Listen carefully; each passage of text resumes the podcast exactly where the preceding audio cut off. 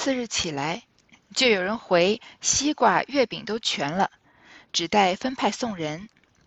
贾珍吩咐佩凤道：“你请你奶奶看着送吧，我还有别的事呢。”佩凤答应去了，回了尤氏，尤氏只得一一分派遣人送去。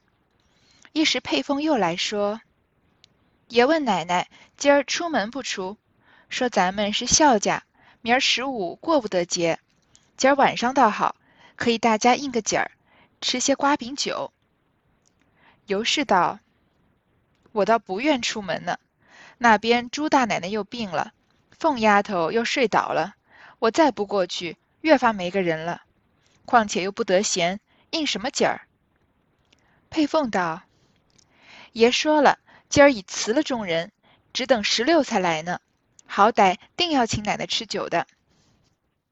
尤氏笑道：“请我，我没得还席。”佩凤笑着去了，一时又来笑道：“爷说晚饭连晚饭也请奶奶吃，好歹早些回来，叫我跟了奶奶去呢。”尤氏道：“这样，早饭吃什么？快些吃了，我好走。”佩凤道。爷说早饭在外头吃，请奶奶自己吃吧。尤氏问道：“今日外头有谁？”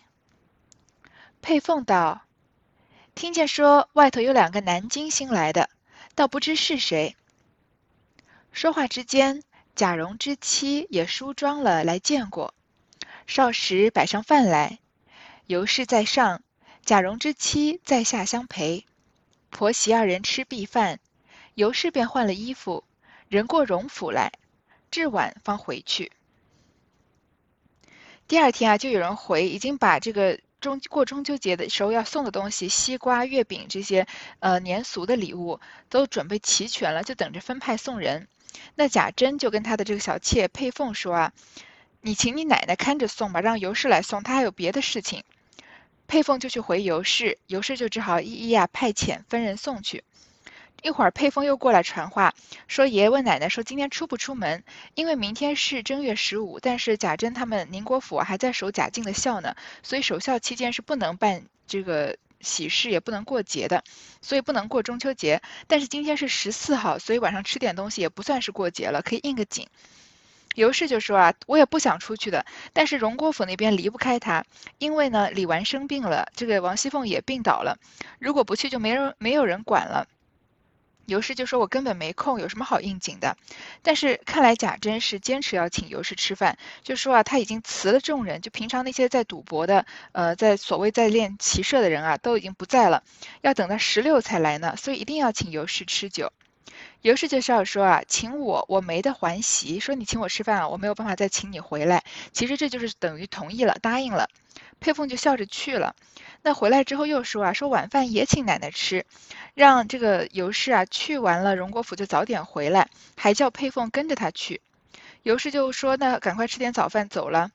那佩凤就说啊，爷说他早饭在外面吃，让奶奶你自己吃吧。尤氏就问外面是谁，佩凤就说是两个南京来的人，也不知道是谁。然后就说啊，贾蓉的妻子过来伺候尤氏吃饭的事情。这一段写的是比较琐碎的事情。果然，贾珍煮了一口猪，烧了一枪羊，余者桌菜及果品之类，不可胜计。就在惠芳园从绿堂中，平开孔雀，入设芙蓉，带领妻子姬妾，先饭后酒，开怀赏月作乐。将一更时分，真是清风清月朗，上下如银。贾珍硬要行令，尤氏便叫佩凤等四个人也都入席。下面一溜坐下，猜眉划拳，饮了一回。贾珍有了几分酒，一发高兴，便命取了一杆紫竹箫来，命佩凤吹箫，闻花唱曲，喉清嗓嫩，真令人破醉魂飞。唱罢，复又行令。果然啊，这个请贾珍请尤氏吃饭啊，就是又有猪又有羊，还有。果品什么的不可胜计，就在宁国府的惠芳园从绿堂，在这个外间，就一边可以欣赏风景，一边吃饭。这平开孔雀，入设芙蓉，把饭吃饭的地方布置的很漂亮，带着他一众的妻子和一众姬妾，先吃饭后喝酒，就赏月作乐。说到这个喝酒呢，我们中国人比较喜欢在吃饭的时候同时喝酒，但是在欧美的国家，他们比较是呃先喝酒后吃饭。就比如说，而且有时候他们甚至呃没有在吃饭，也是喜欢喝两杯。但是而且他们喝酒的时候就是空口喝酒，并没有什么下酒菜的说法。但是我们中国人如果光喝酒没有下酒菜，就是感觉好像喝的不尽兴了。然后呢，赏月作乐，到晚上啊一更时分啊。天气正在很好，上下如银，因为月光洒在地面上，好像银子铺在地上一样。贾珍就要行令，那行令要人多啊，尤氏就叫这些姬妾也入席，一溜坐下，猜眉划拳，这又是一种赌博的。这民间赌博的方法，猜枚就是也是一种酒令的游戏。他把吃的这些零食啊，像莲子啊、瓜子啊，或者像黑白棋子这样的东西握在手里面，让对方猜数目、猜单双或者是猜颜色，猜中的就胜，猜不中就罚酒。那划拳行酒令呢，就是我们比较比较知道的，像这种什么五十、十五之类这样的划拳了。饮了一回，饮了一回，贾珍呢，因为有了几分酒啊，就越来越高兴，就让。想让他这些机器啊，这个帮他演奏，还有唱歌助助兴，令人啊破醉魂飞。唱罢复又行令，又唱歌又继续行酒令。那天将有三更时分，贾珍酒已八分，大家正添衣饮茶，换盏更酌之际，忽听那边墙下有人长叹之声，大家明明听见，都悚然移位起来。贾珍忙厉声叱咤，问：“谁在那里？”连问几声，没有人答应。尤氏道：“必是墙外边家里人也未可知。”贾珍道：“胡说！这墙四面皆无下人的房子，况且那边又紧靠着祠堂，焉得有人？”一语未了，只听得一阵风声，竟过墙去了。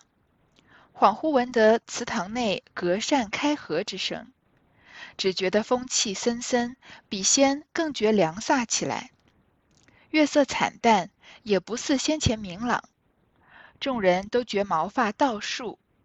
贾珍酒已醒了一半，只比别人撑持得住些，心下也十分疑味，便大没心头起来，勉强又坐了一会子，就闺房安歇去了。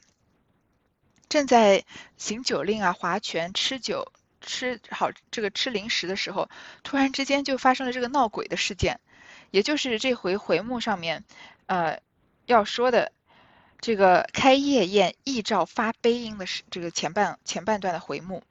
就是三更时分啊，贾珍酒已经喝了八分了，喝的已经很醉了。大家正在添衣饮茶，因为夜深了嘛，衣服也要加了。换盏更酌之际，还在还在喝呢。忽听到那边墙下有人长叹之声，有一个人长长的叹了一口气。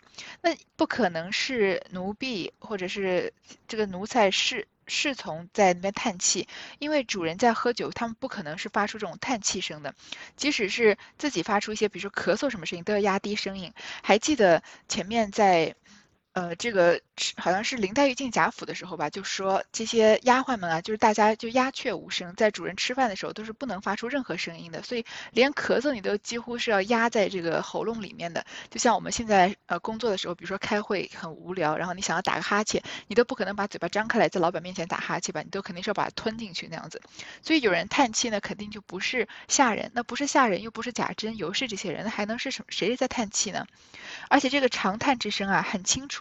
大家都听到了，而且都有点害怕，悚然移位起来，一边又害怕，一边又觉得猜疑，不知道是为什么。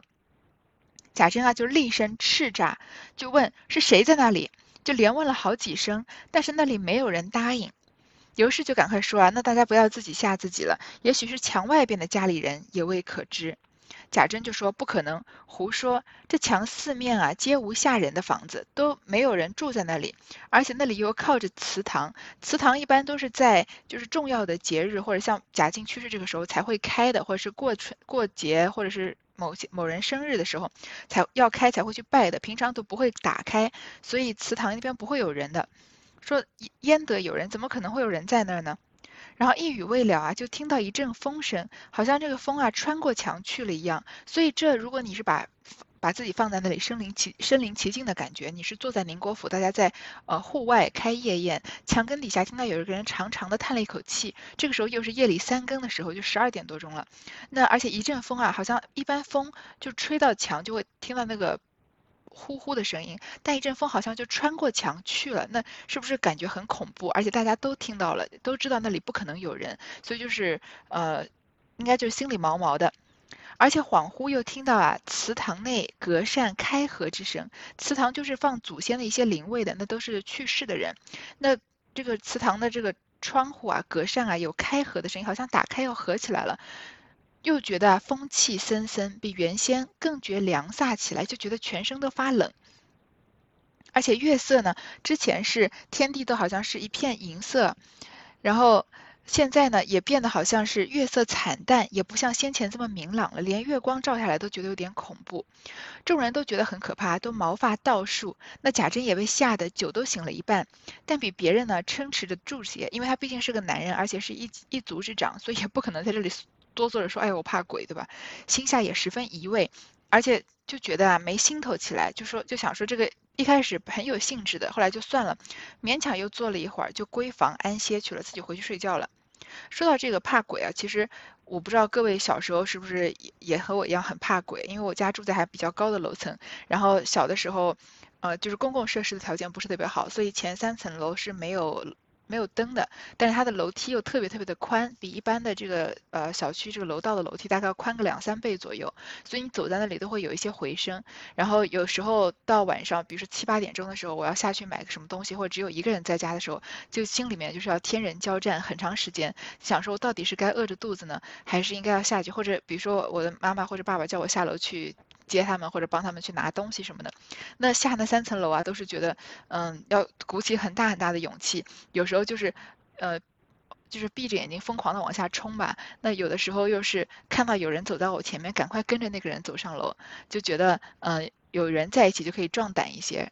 那是随着年纪越来越长大，就变得慢慢像贾珍这样。其实虽然虽然有时候心里也怕黑，但是表面上就不太会表现出来了。那究竟这是谁在呃墙根那里长叹了一口气呢？有两种说法，一种我认为比较比较合理的说法是，就是因为贾珍他们就是这样子，曹雪芹是要写啊这个呃贾家的列祖列宗啊，因为已经看到了贾府的日落西山，又看到贾珍贾蓉还在这样荒诞不经的这样挥霍呃挥霍财富啊，挥霍人生，挥霍时间，把贾家更加的往这个要。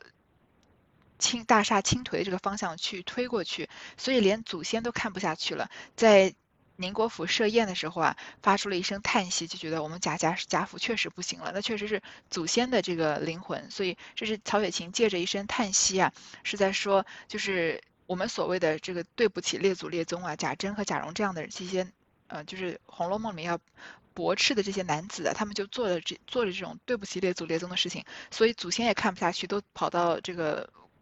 他们在夜宴的时候在叹息了，那还有一种说法呢，就说这个叹息其实是秦可卿，因为他们就因为秦可卿在很早很早就死了，但是秦可卿的对他的描写啊，在我们脑海中留下了特别的特别多的印象。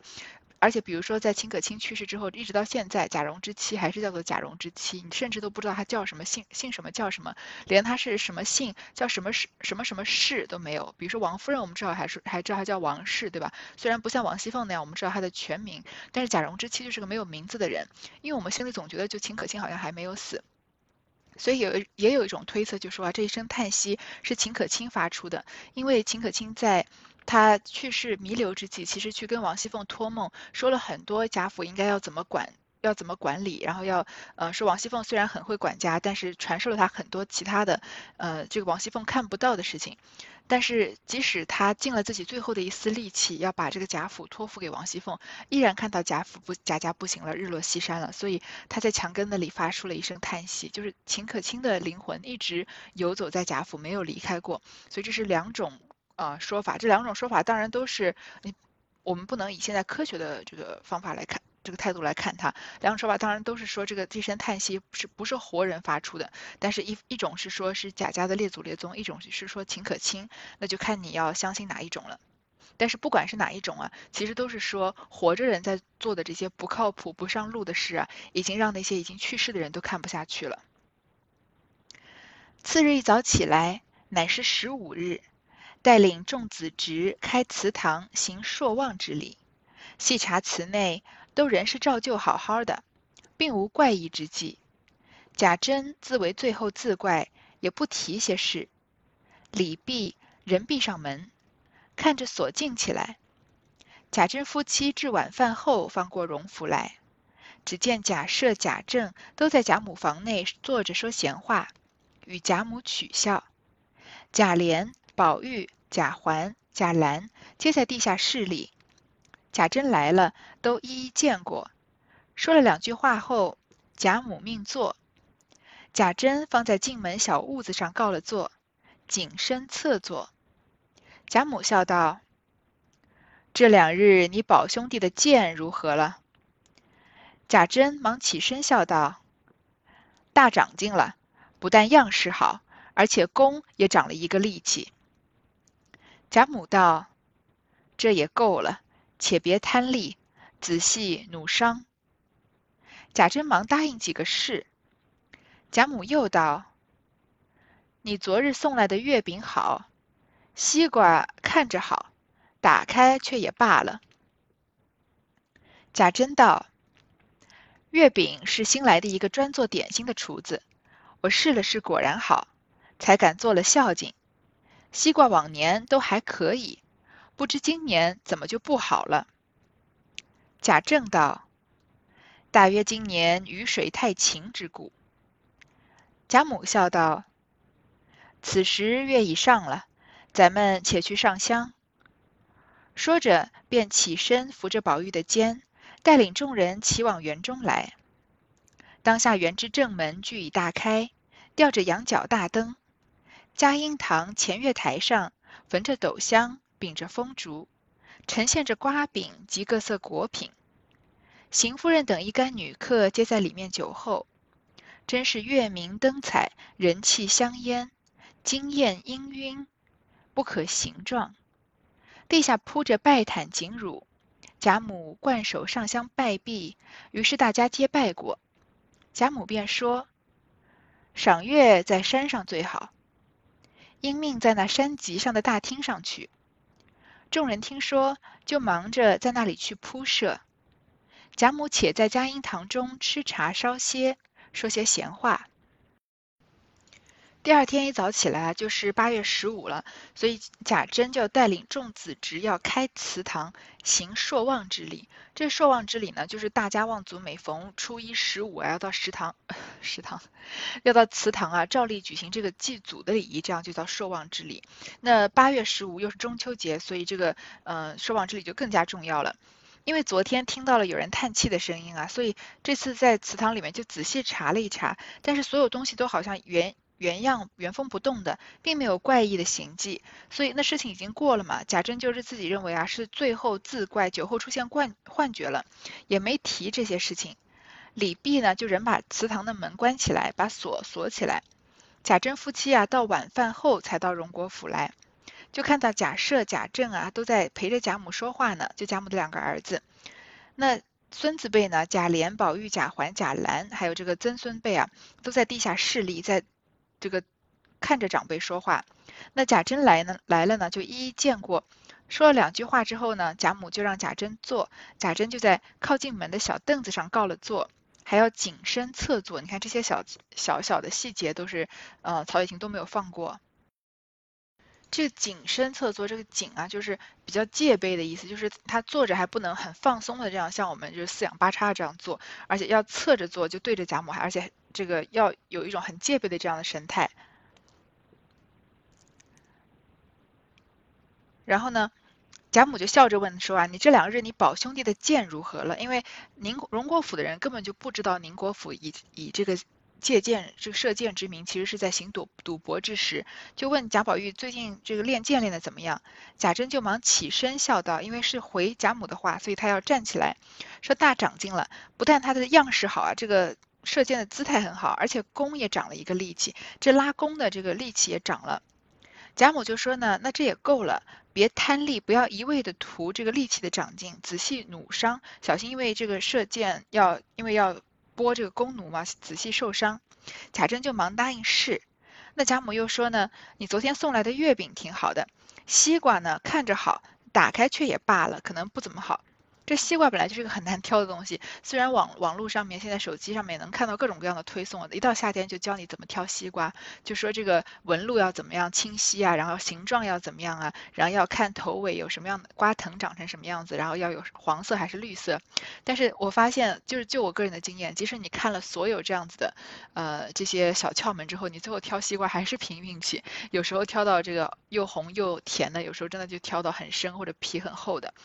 但是贾家这个西瓜应该是不用自己挑的，因为他们都是靠自己地上的人进贡上来的嘛，所以这西瓜不怎么好吃啊。其实也就是，嗯，从小的细节上面来说，贾家的这个嗯经济实力已经不行了，或者他们所拥有这些田庄啊，他们这些种地的也在或者是在克扣，或者是在呃，其实在贪小便宜，没有把最好的东西进贡给贾家这样子。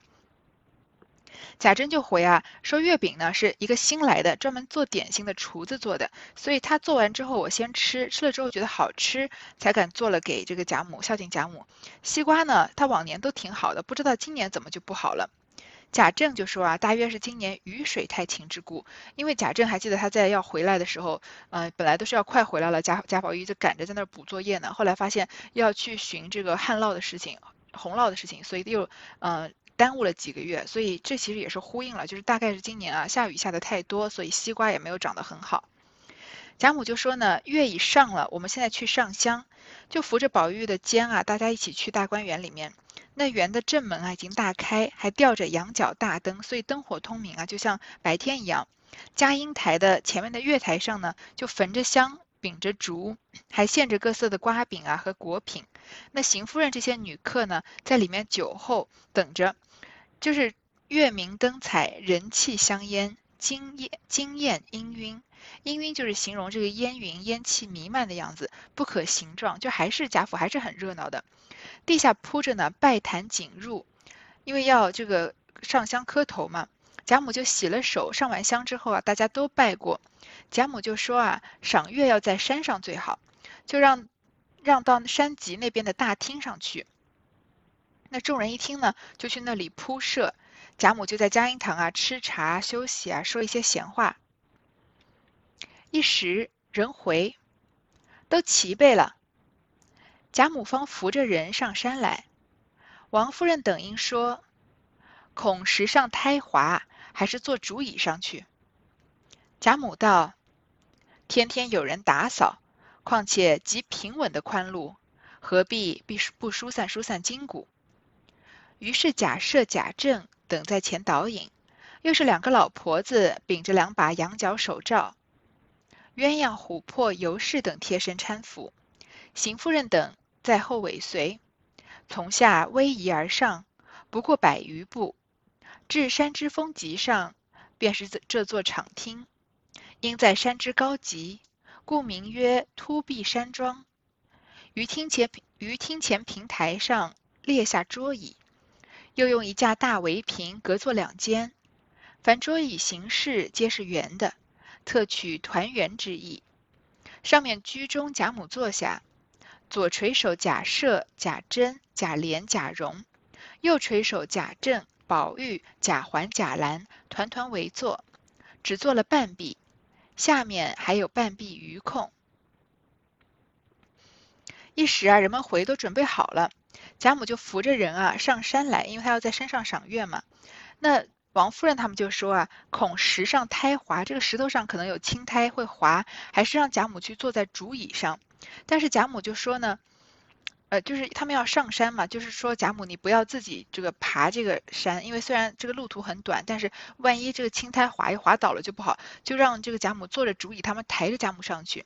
但是贾母就说呢，这天天都有人打扫的，而且这个路呢又宽又平稳，何必不疏散疏散筋骨？所以贾母虽然年纪大，身体还是很不错。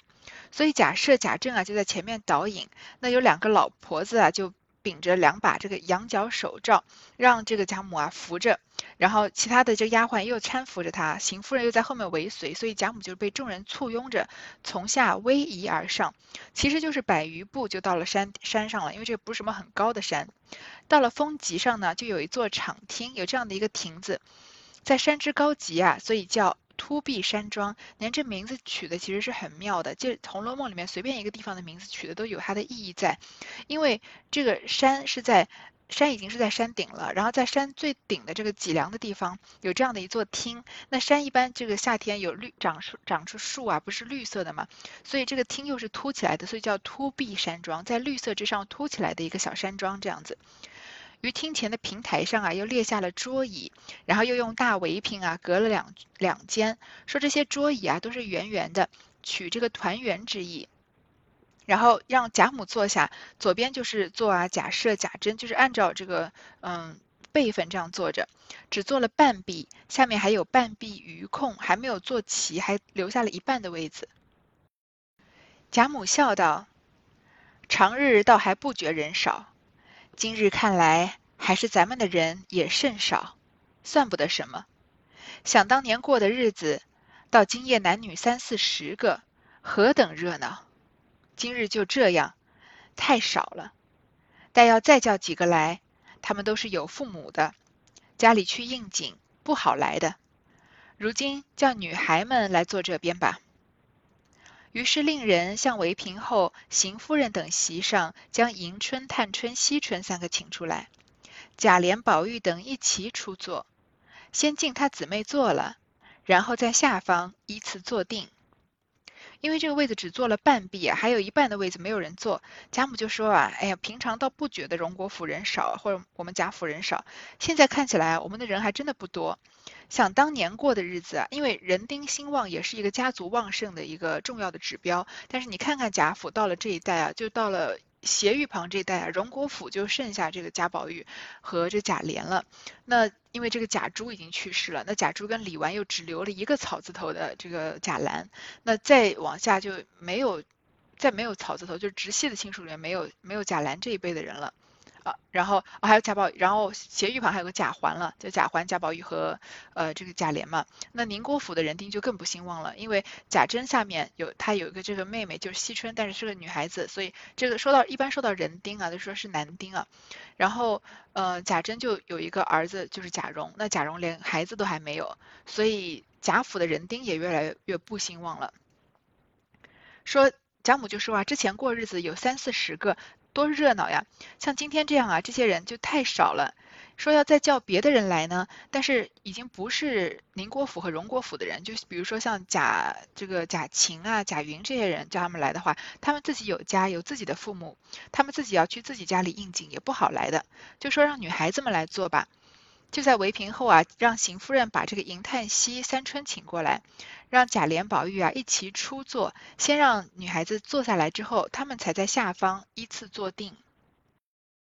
贾母便命折一支桂花来，命一媳妇在屏后击鼓传花，若花到谁手中，饮酒一杯，罚说笑话一个。于是先从贾母起，次贾赦，一一接过，鼓声两转。恰恰在贾政手中住了，只得饮了酒。众姊妹弟兄皆你悄悄的扯我一下，我暗暗的又捏你一把，都含笑道要听是何笑话。好，现在有女孩子加入呢，人就稍微多一些。贾母就让人啊折了一支桂花，就让一个媳妇儿啊在屏后击鼓传花，就是击鼓的人是看不到花传到哪里，这样鼓声停的时候，传到手上的这个人呢，他就要喝一杯酒，还要说一句说一个笑话。因为只要有贾母在啊，他们行的这些酒令都不是说特别文绉绉的。上一次有这个鸳鸯他们有鸳鸯在的时候也行酒令也是这样子，那就是即使有刘姥姥这样文化水平的人也能加入。所以贾母这次就是只是在喝酒说笑话，不是像这个海棠诗社的人这样子，嗯，一定要这个做一首还要献韵啊这样作诗了。所以先从贾母开始啊，再到贾赦，然后鼓声两转，转了两轮人呢，在贾政手中停住了。贾政就只好喝了酒。那底下的这个年轻的女孩、男女孩、男孩女孩啊，你扯我一下，我捏你一把，就想听听贾政要说什么笑话。因为贾政一直是很严肃的人，所以大家都更感兴趣他会说出什么样的笑话来。那我们就下一段再说。